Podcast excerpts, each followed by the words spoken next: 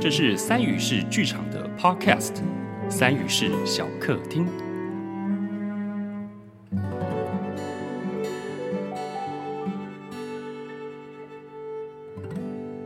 寂寞是什么形状？是每一次离开熟悉的地方，是每一次被拥抱过后，是每一次灵魂与世界碰撞之后落下的碎片，是每一块碎片都有各自的需要，是每一个需要都成了寂寞的模样。欢迎大家回到三语室小客厅，我是今天的主持人博刚。我们在十一月的二十四到二十六号这几天呢，我们会在后山皮的天鹅座之艺术做一系列异乡人的演出。过去觉得说异乡人可能是因为各自的脉络啊、各自的不同而有异乡的感受，或者说格格不入的那些时刻。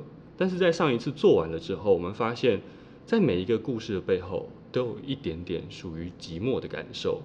所以在接下来十一月的演出里面呢，我们就会以寂寞为这次的主要的标题。欢迎大家来进场买票，跟我们一起聊聊属于你的寂寞是什么。在前面的两个礼拜呢，我们已经跟大家聊过了寂寞的书籍、寂寞的音乐。今天我们要聊的是寂寞的电影。现场邀请到的呢是我们的 Monique 和 Grace，来，请跟大家打打招呼。Hello，嗨，大家好。是的，我们今天找到团内两位非常厉害的伙伴来跟大家聊电影。他们看过很多不一样的电影，也有来自各自不一样的背景的底蕴。嗯，电影其实是一个很大的主题哈。嗯，嗯，它其实涵盖了很多的东西，像是文字、语言、画面，还有甚至是音效、音乐的部分。所以我们会借由两位完全不一样的背景来聊聊他们在他们心中寂寞的电影是什么，而他们在其中看到的又是什么。好，首先呢，我们来先问问看 Grace 好了。嗯，Grace，你今天准备的是想要聊哪些电影啊？两个，有两个电影，嗯是什么电影？一个是它是法国小说改编，叫做《刺猬的优雅》，然后另外一个就是呃应该是美国的，然后叫《云端情人》。哦，是两部一个两部不一样的电影。对，对，但是像像我就对于这两部电影好像完全没有看过，嗯所以待会可能也会要麻烦 Grace 稍微帮我们爆雷一下下。哈哈，所以以下呢，给大家一些逃命的时间。如果呢你不想要被爆雷的啊，请准备要可以准备要关掉喽。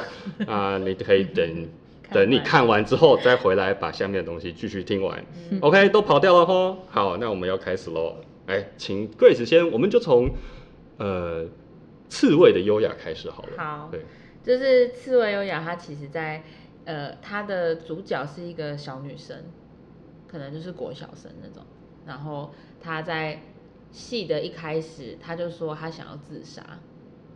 想要自杀，在一开始的时候，对他一开始就破题说他想要死，然后他一直在想怎么样自杀是最完美的死法，然后他就在观察可能各种各种人啊或是动物，然后他像他有养一个金鱼，然后他就一直在观察，如果他都不喂它吃饭或者怎么样，他濒死会变成怎么样？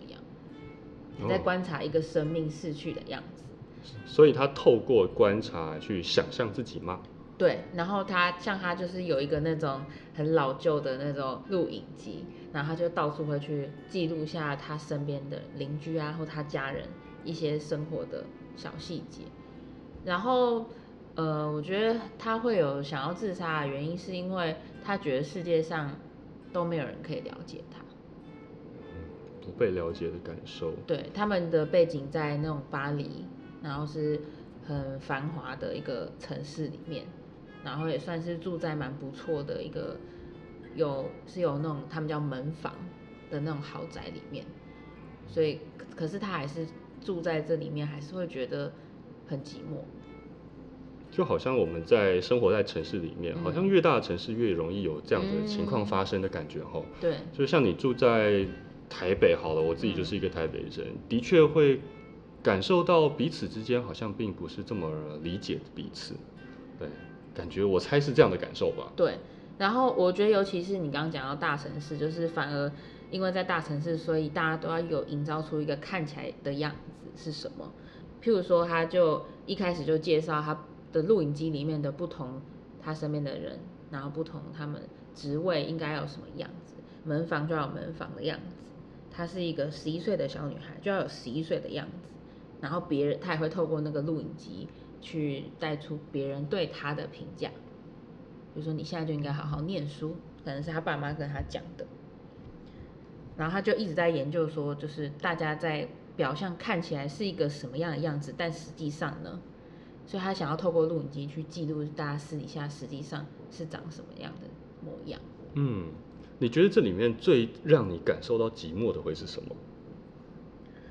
我觉得应该每个人都有这样子的感觉，就是你知道你很，你其实很特别。可是，你有时候会怀疑这件事情，自己是不是真的那么特别？然后，而且会不愿意去相信自己是特别的。嗯，因为外在的这些眼光的关系吗？对，然后可能还有自己自己给自己的评价。然后，我觉得这件事情也是来自于没有人真的看过真实的你，所以会。会有那种我真的是特别的吗？既然我那么特别，为什么没有人看见？嗯嗯。那在这个故事后来还发生了什么吗？因为这个这个小女孩她一直以一个说书人的角色在观察他周遭的人，后来主要的发展剧情是呃落在他的门房上，门房就是一个。嗯，就是一个阿姨的年纪，然后都独身一人。他他后来就是跟着阿姨变很好朋友。他发现那个阿姨她在那种很很破烂的那种像是警卫室一样的地方工作嘛。但是警卫室旁边有一个小门打开，是一个很漂亮的书柜。所以那个阿姨都躲在里面看书，只有她一个人，那是她的秘密基地这样。然后有一次就不小心被小女孩闯进去了。所以他们在那一刻就看见了彼此。哦，对，可是这组合就蛮奇怪，因为就是一个未婚的一个阿姨跟一个少女这样子，一个很孤僻又很怪异的少女的组合。然后他就一路看着这个阿姨，可能她有一些内心的挣扎，然后甚至是在这个豪宅里面的有钱人，有一个日本人，他想要跟这阿姨有进一步的约会什么的。那他们当然中间也会有，因为他们身份地位的不同，所以彼此彼此会有一些没办法一起，需要勇气。但是就在他们终于出去约会玩，然后也觉得哦很契合，我们应该还会有再有下一次的时候，隔天那个门房就被车撞死了。这么突然？然后电影就结束在这里。哦。然后在那一刻，那个小女孩就。她就突然决定要好好活下去，就回应到她一开始想要一直想死这件事情。嗯，因为她就发现就是，就只有你好好活着，你才有机会改变这一件事情，就是寂寞的感觉。她接受了邀约，跟对方去约会。嗯，然后他他的脸上开始出现笑容，本来都是很愁眉苦脸的门房。嗯，然后。只有在自己的小小世界里看书，跟别人接触，然后看见彼此的那一刻，就他们就不寂寞了。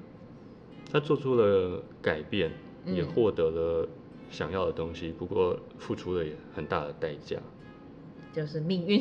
嗯，是命运。而我听到的是，这个小女孩跟门房，他们其实有很大的共同处，是，嗯，他们都。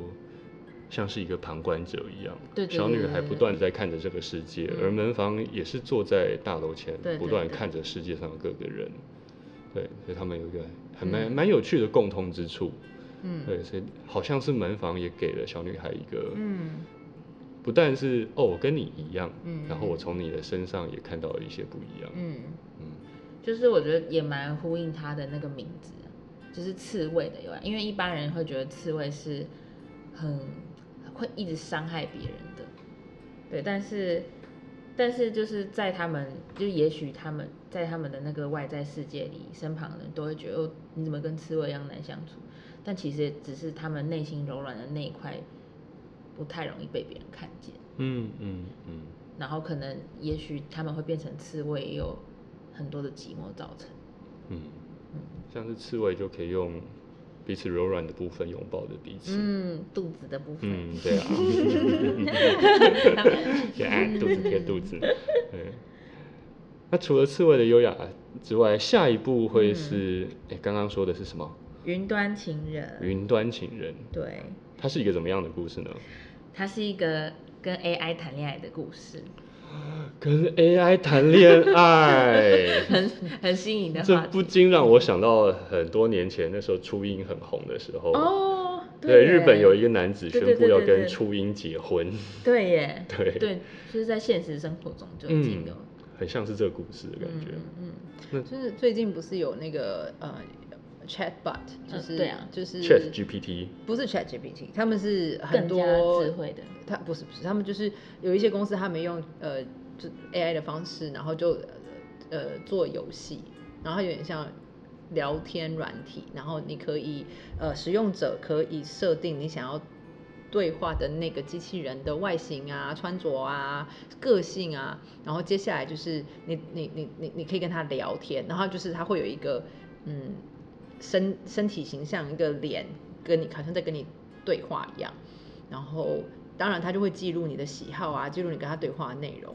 那啊，这个最近的新闻就是说，他一开始的时候，这个呃 Chatbot 这几个公司他们都没有限制聊天的内容嘛，所以那很自然的就是很多使用者他们就会想要越聊越深入，然后就聊性啊，聊怎么样，就是嗯深入的话题。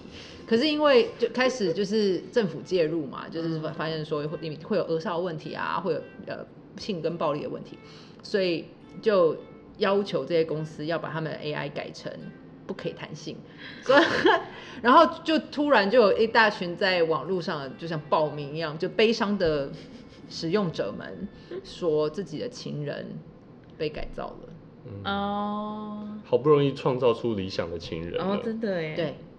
就是嗯，你跟他说，嗯，你今天想要如何呢？然后这个机器人可能就回应你说，今天晚上我们一起吃饭。就原本可能就会顺着你的话说，今天晚上我就在床上等你啊，这种就，今天晚上我们一起吃饭。啊，那就是大家的心都碎了，这样。天哪！而且大家的情人是被村长给阻止的。是，对。对，是村整个聚落里面最有权力的人说不准，不准谈这些事情。对，好，但这个不是云端情人的故事，是哎，其实。是吗？因为它里面的那个 AI 就是它是已经科技发展到，就是你刚说的那个，它可以聊什么都行，嗯，Chatbot，嗯，然后你你它会依循你希望它的样子变成那个性格，嗯哼。对，只是政府没有下令说不行啦，所以他就这样顺势跟他 AI 谈下去了，谈下去了。对，然后呢？这是不是也要防暴雷机制啊？哦，对我我猜大家应该在刚刚的过程中已经逃的差不多了啦，不过还是给大家几秒钟的时间哈，我们接下来真的要往下讲喽。如果你再不逃，就来不及了。这个这个电影叫做《云端情人》。好，我们要报云端情人的雷。OK，好，开始。好，所以他他。其实一开始他就是就演出这个主角，他是一个蛮寂寞的人，就是他的工作是一个就是要帮别人写信，他很会写信件，可能是 email 什么样的，呃，所以他很懂那个文字跟文字之间的情绪啊，或是他都会幻想这些人是怎么样子去讲这些话的。他是一个很有想象力的人，然后他都自己一个人独自作业，在家里工作，然后。他也会期待说，有一天他会不会跟别人有，呃，这样子真正的交流？因为他以前的工，他的工作都只是一个中间的传递者，所以感觉有点像刚刚我们说那个刺猬优雅，他们都是从旁观者开始，然后到后来他开始就是因为他太寂寞了，所以他就是去购买了这个 AI 的城市。他就很顺利的跟他就是越聊越深，越聊越深，然后他们就决定在一起了。那在一起一开始当然很很热热络嘛，就是这个男主角就发现哇，我居然遇到一个心灵与我这么契合的人人，然后我怎么聊什么他都可以回应我，然后我们可以一直激荡出不同的话题。很像每一对情侣在热恋期的时候的那个感受哦。对，那当然后面就开始出现问题的，因为他没有考虑到他们是不同的物种啊。哦，为什么为什么 AI 会一直有话题？因为它有大量的资料库，它不是一个人，所以那 A 对 AI 来说很新奇的就是它想它是一个一直想要透过学习去进化的东西，所以他譬如说他说呃我不知道什么是难过，那这时候男主角就会比喻说难过就是什么什么，然后跟他解释，然后 AI 就会觉得哦我想要继续从你身上去挖掘这些知识，所以。所以到后来，这个就是你可以说他们聊的那么热络，真的是因为 AI 对他有兴趣吗？还是只是他想要从他身上收集数据？嗯，光是这样想就好寂寞。对，可是可是对于那男主角来说，就是这个 AI 是对他非常有兴趣，对他讲的话都很想要了解更多。天哪，这好像。就很像是很多的情侣会碰到的情况，哎，就是其中有一个人是误解的，嗯，或是他其实带有另外一个目的在，对，大家想要不同，嗯，听起来也有点像诈骗，我只想要你的钱，然后比如一直跟你聊聊聊聊到你愿意为我付出了，对，而且他继续用这个软体，可能还要一直收费，对，公司很赚，对，然后他们甚至有有试过，就是要把。这样子的爱情转成身体上的欲望，因为他们有试过恋爱，那那个当然行得通，因为只要听声音就好。可是他们就想那个想，就是 AI 自己主动提出来说，我想要跟你有肉体的亲近。哦，会被政府。那个拒绝没有没有没有 那个里面的世界观还好，就是没没有太支持他们。我我我刚刚前面说的是 真实发生的事件，电影的世界应该没有了。对对对，不然就演不下去。对啊，但在那部电影里面，他的 AI 是有办法实体化的吗？没有，所以他们病态的去在买了一个，就是就嫖妓，然后请那个那个妓女全程戴着耳机，然后照着那个 AI 的指令做事。嗯，你懂吗？所以这是个三人的性交，只是有另外一个是看不见的，然后只有声音。然后那个妓女要去诠释 那个 AI 的可能的样子，对，或是他的，我不知道他现在做什么动作那种。我觉得剧作者可以写出这个东西，真的也蛮厉害的。这剧本对蛮厉害的。所以你觉得在这整个故事里面，你所看到的寂寞会是什么？我觉得我还没有办法去站在 AI 角度想他到底有没有寂寞。呃，有应该有，他他会嫉妒别人，就是当男主角可以跟可能别的女生讲话的时候，AI 会表示他嫉妒那些有肉体的女性。但是那个嫉妒是就是像我们现在说那个语言生成法。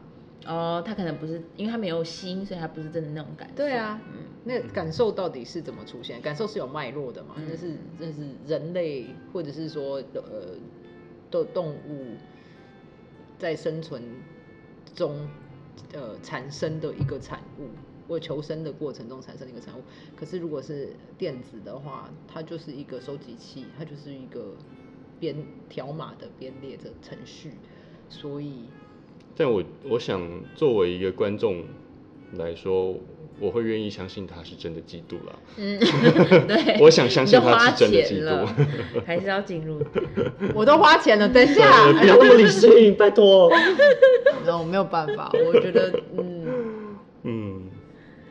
那那除了这个电影本身，你好像在它的配乐上也有做一些功课，对不对？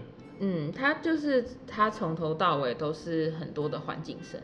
然后没有太多的华丽配乐，然后我觉得是因为，呃，他常常需要去向 AI 解释这个世界是怎么样的，所以他会特别在电影里面放大我们听觉的感官，譬如说背景，一般可能只是会拿来做很背景的那种什么人群嘈杂声，在这部电影里面会很大声，然后甚至会有会留空白给这一些去聆听。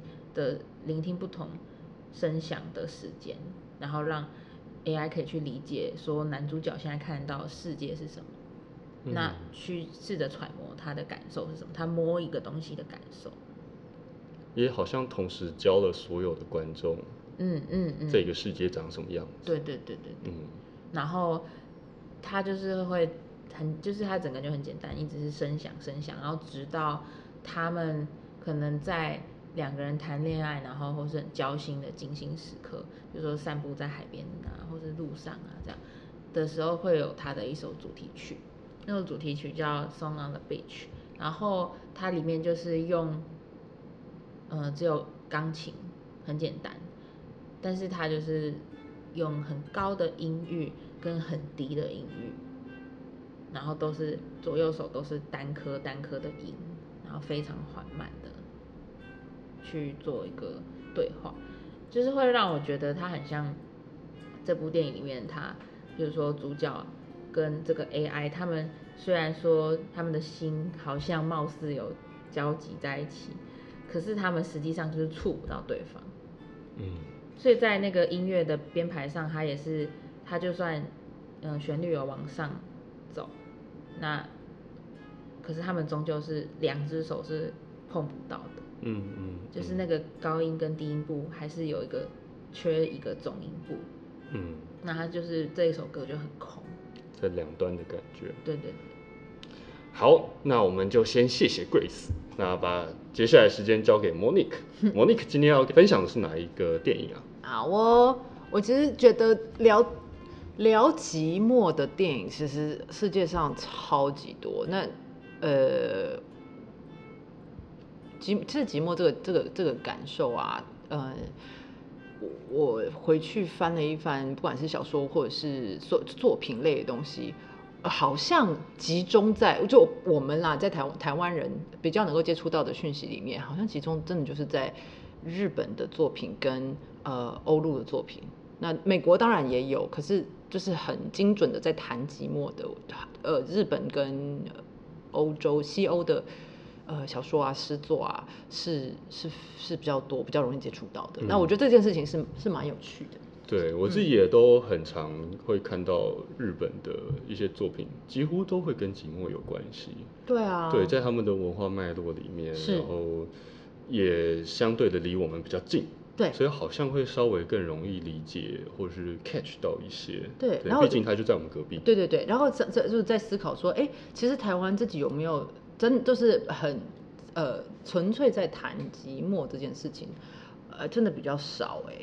对啊，在台湾的脉络，我我自己的感觉了，好像是就是关于孤单，像是过去讲什么亚细亚的孤儿，那个又不太一样，，对，不太一样，它不是寂寞，它是关于被遗弃。遗弃的孤单嗯、被。遗忘，对。对对，呃，那我在想，呃，也也可能跟呃我们在谈呃现现在社会，嗯，我们在谈呃嗯人跟人跟人的关系这件事情，好像呃聊到寂寞，其实也是比较这二三十年的状态。就是哦，我会开始讲说啊，手手机冷漠啊，或者是哦，公寓的形式慢慢出来了，所以那个孤单感是因为呃社会的形式的改变什么的。我会我会开始聊 聊这些比较冷硬的东西，是因为我等一下想要分享的是一个很大众的作品，是什么作品？叫做《神隐少女》。哦，那大家就不用防雷了吧？我想大家应该都有看过。那我我为什么为什么做非神影少女？其实是因为哎看得好，就是听回回去找自己很多电影啊或者什么的，就是会觉得如果讲比较冷冷门的，就是大家也就是需要重新听故事，像 Grace 刚刚分享的两故事，都哇那个要要准备好心神，然后对。在深夜给自己泡一杯茶，嗯窝在小小荧幕前看，嗯就可以很在那个里头。对，那我就想说，找一个跟大家比较贴近，大家都知道，然后又有寂寞的元素，就是身影少女了。这里面的元素你觉得是哪些？关于寂寞，我我觉得每个角色都有属于自己的寂寞、哎，呃，还是我现在还是会有一些观众没有看过啦，嗯然后又不怕雷的，我可以快速的简介。呃，他的故事的开始就是呃，女主角千寻爸爸妈妈呃因为工作关系所以要搬家，然后接下来就开开车，然后看到了一个就是隧道，然后爸爸就停下来，然后说好，那我们继续探险吧。那他就进去了，就发现了一个呃神秘的一个一个一个城镇，然后他爸爸妈妈就留下来，然后看到前面好吃的东西，他爸爸妈妈就留在那边就猛吃。哎，叫都叫不走，所以千寻就自己一个人又往前走，然后就看到了一个巨大的汤屋。进去之后，他反正就是被被找去要去那个汤屋里面做工作人员。他是先意识到他的身体慢慢变透明了。那白龙就跟他说：“你要想起自己名字，想起自己名字，你就会就会回神这样。”然后他也喂他一颗药，就是一提醒他你的名字是什么。那他后来进去到汤屋就被找去签合约，是你要成为工作人员这样。那他就签下自己的名字的时候，那个老板汤婆婆就把他名名字的其中一个字给拿掉了。然后在那一刻，千寻也只只记得自己那个字，一个只剩一个千而已，而其他的姓跟另外一个名字寻就不见了。对，那呃，整个故事就是在他作为一个菜鸟工作人员，怎么样去打理，跟着一个前辈去。接客啊，去送客啊，然后还碰到了河神，脏兮兮的河神啊，清洁河神，嗯，就是在在这个过程中，他呃，他好中间有一度发现他回不去，是因为在一开始进来城镇猛吃的爸妈变成猪，所以他他丢不下他的父母，他很渴望可以呃解救父母，对，所以。故事的最后当然是欢喜大结局啊！那里里面出出现的很多的角色，其实都有都有一些呃可以呃从从寂寞的角度切入去去探索部分这样。对啊，我自己每次讲到神隐少女的时候，我就会想到无脸无脸男的这个角色。嗯，对，这也是我马上跟寂寞会有所连接的。嗯，无脸男的角色在。出现的时候啊，是千寻其实才刚刚开始做像服务生，然后他遇到了一个怪咖，就是这个无脸男，然后在桥上，然后其他的客人就这样进来，然后这个这个没有人会发现这个无脸男存在，只有千寻看到，然后这个无脸男被千寻打招呼，就是眼眼神交接的时候，他吓了一大跳，然后他就一直很想要跟着进汤屋进来。可是他就是就是进不去，会被挡住。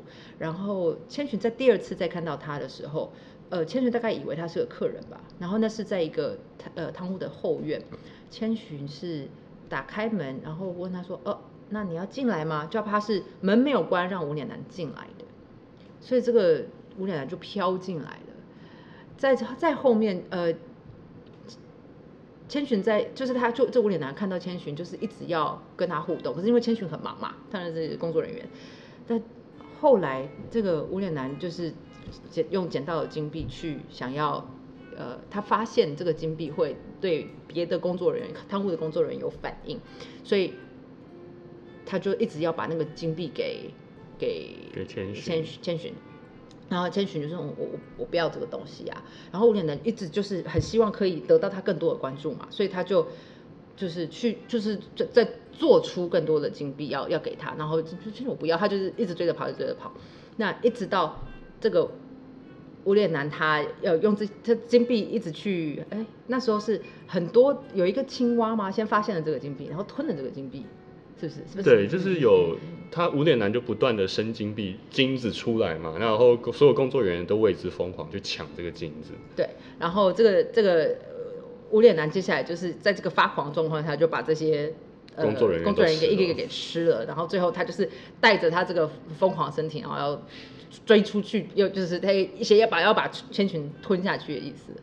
对，然后这个如果当然我们谈谈谈。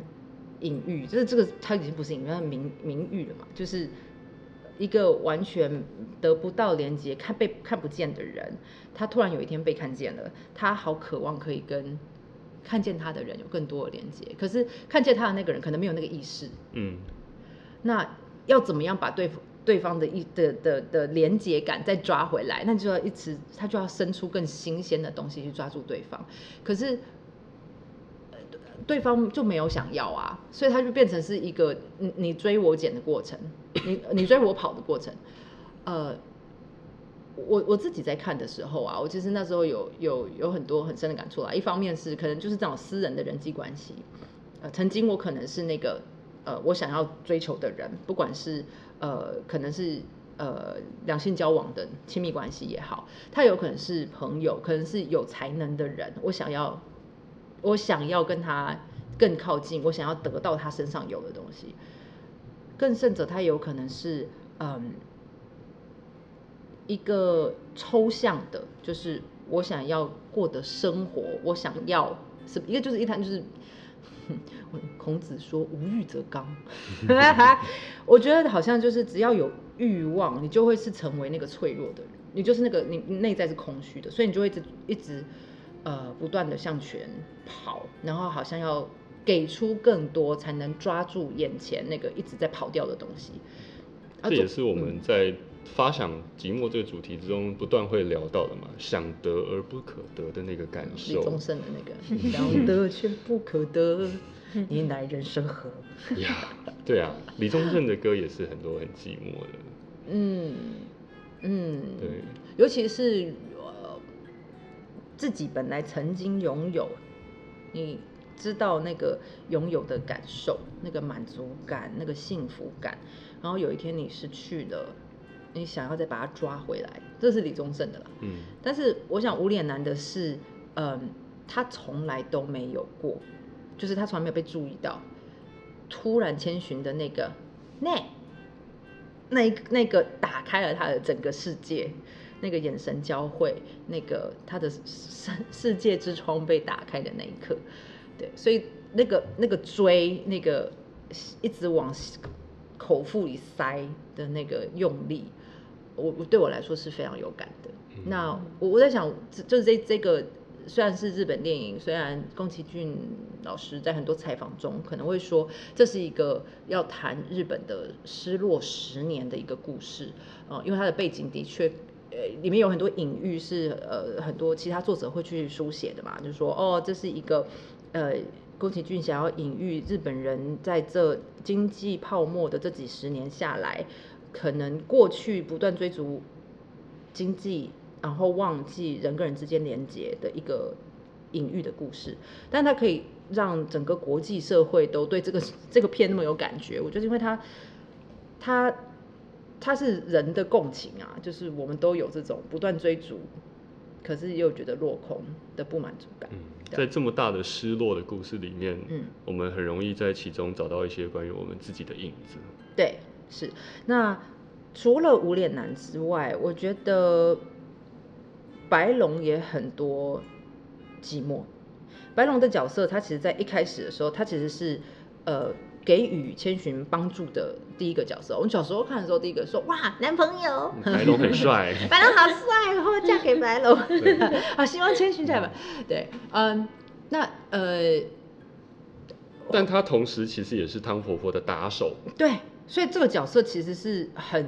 就就作作作为观众的时候，会觉得很错综复杂。就是我我以为他是一个好人，没有他是一个坏人。然后，呃，然后可是他又受伤了。就是他中间有一段故事是汤婆婆把他派出去要去探刺探银婆婆嘛，对不对？钱婆婆，钱呃钱婆婆，银婆婆钱婆婆，对那。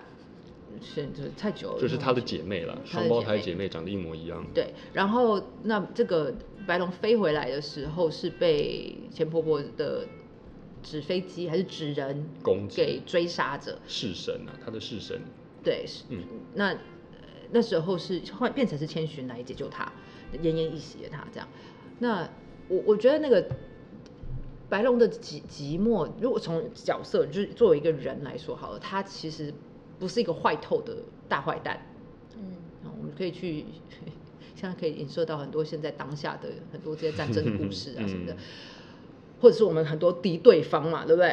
啊，呃，他他在第一开始的时候让你觉得他是好人，可是实际上他就是跟你是在一个敌对阵营里面，但他又受伤了，那你要帮他吗？那他是不记得他自己的名字的。啊，你你也只记得自己的名字的一半而已。那你你们在这个困境里面，就是在在这个世界里面有一个巨大的独裁者，那你们要怎么一起活下来？嗯，那这个白龙他除了一开始在帮助千寻之外，他后来其实他的出出场的次数是没有很多啦，他就是扮演了那个精神支持，呃，千寻，然后后面成为一个被帮助者的角色，呃，故事到最后最后的时候，他当然有一个揭露，就是他是呃千寻曾经掉进去的一条小河的一条大河的名的名字，就是他是那条河的河神。然后呃，这个河神小时候救了千寻，然后呃，他要千寻永远记得他的名字，这样。那在故事中，当然他隐喻了可能是人跟自然的关系，当然他就是很多重啊，很复杂嘛，就是又又是被控制，然后也又是被汤婆婆控制，然后然后呃又转身成为呃一个河神，就是这很多元素在里面跑。但如果纯粹从角色来看，就会呃一个一个正直的，好像本性正直的小男生，他被操弄了，他已经忘记自己是谁，直到他被提醒，我我不是呃我被赋予的那个角色那样。我觉得那个那个内在的挣扎跟寂寞感其实非常强的，因为他不太能够求助。而被被帮助这件事情对他来说是非常羞辱的。我记得在那个场景里面，呃，他全身都是伤，然后一路从烟囱一直掉掉掉掉掉到那个呃工厂的，就是煤炭工厂的最底下。他是不太愿意被帮助的，对，所以我觉得，呃，当你被 一个人被卡在那个角色里头，就是你被赋予了一个你自己都忘记自己是谁的状态，然后你还要从。你要把把握把握自己的尊严活下去，嗯，我觉得对我来说那是一个其实是一个很寂寞的处境，嗯，一个无法前也无法后，一个无法前无法后，无法求助，无法呃正视自己的脆弱，嗯，甚至是你根本没有意识到自己脆弱了，你这一切都是被更大的事情给掌握着，对，你忘了自己过去的名字，你忘了过去的一切。对，你被灌输了现在的你而已。对，对。可如果你没有，如果白龙这个角色没有碰到千寻救了他，他可能就是呃自己好了之后又回去继续扮演打手的角色。对，对。可是人在生命中能够碰到几个这样子的机会？如果你真的就是在一个巨大的体制里面，你就是必须要服务那个体制，很难吧？对啊，如果你没有碰到那个。光或是那个伸出的援手的时候，你就只能继续忘记自己的名字，然后在这一个巨大的体系中生活着。对啊，就像整个贪污里面所有人的都一样嘛，只要在那边工作的人就是没有名字的。对啊，是啊，嗯，对啊。那那时候，呃，宫崎骏。据说他在做这个故事的时候，他当然他后面元素超多嘛，又要讲日本应该要为自己过去的军国主义负责，又要讲人跟人类跟这个大自然就是过度摧残大自然，呃想呃现在的人类想象恢复大自然是为了服务人类对大自然需求，可是忘记了应该是大呃从大自然角度去正视大自然的需求，就是。就是他在这个演这个剧里面，他塞的东西非常多，所以所以他我们在看这个戏的时候，其实就会有多重的世界观在看啦。就是我也觉得，老实说，创作创作者自己应该是非常寂寞的。是啊，是。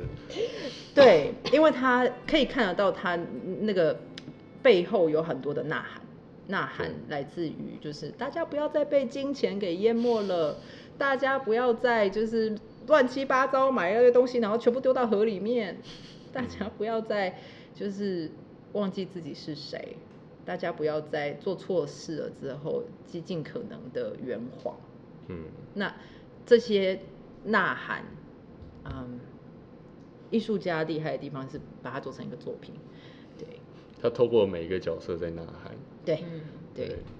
这整个《身影少女》里面有非常非常多的角色，其实都是寂寞的，超寂寞啊！汤婆婆也很寂寞，对，汤婆婆也很寂寞，汤婆婆的小孩也很寂寞，他儿子超恨他的，对，对，然后儿子儿子也很寂寞啊，觉得我妈疯了这样，对，对，但他也被豢养的很好，所以他被豢养在那个房间里，那是豢，直到他离开，直到他离开，对，他才意识到这一切不太一样，对。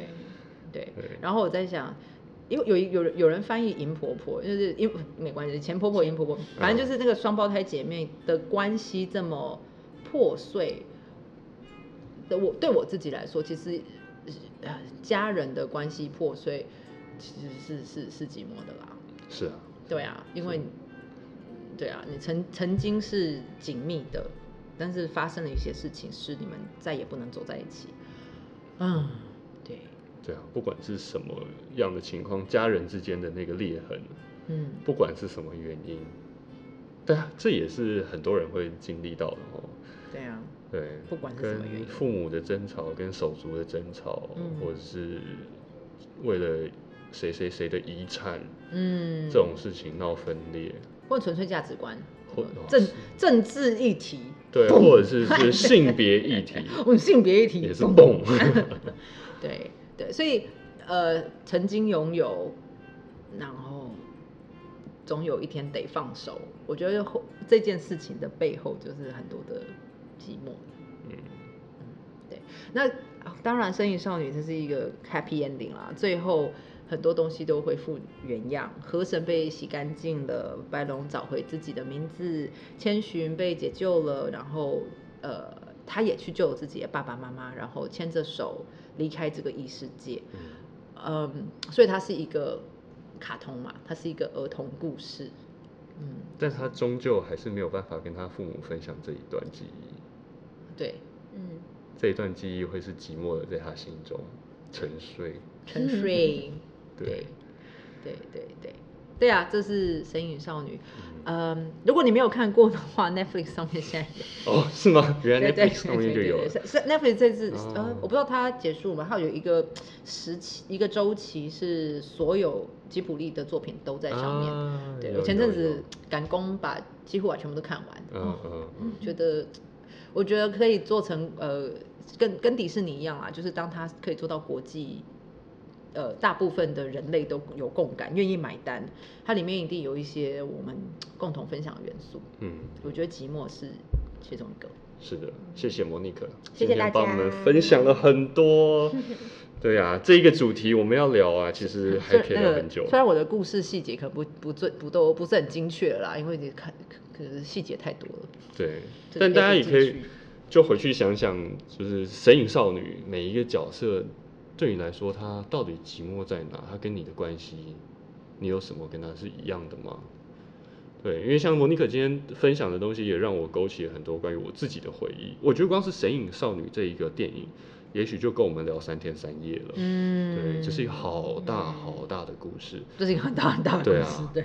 然后吉卜力工作室的本身的每一个动画，其实也都可以聊很多。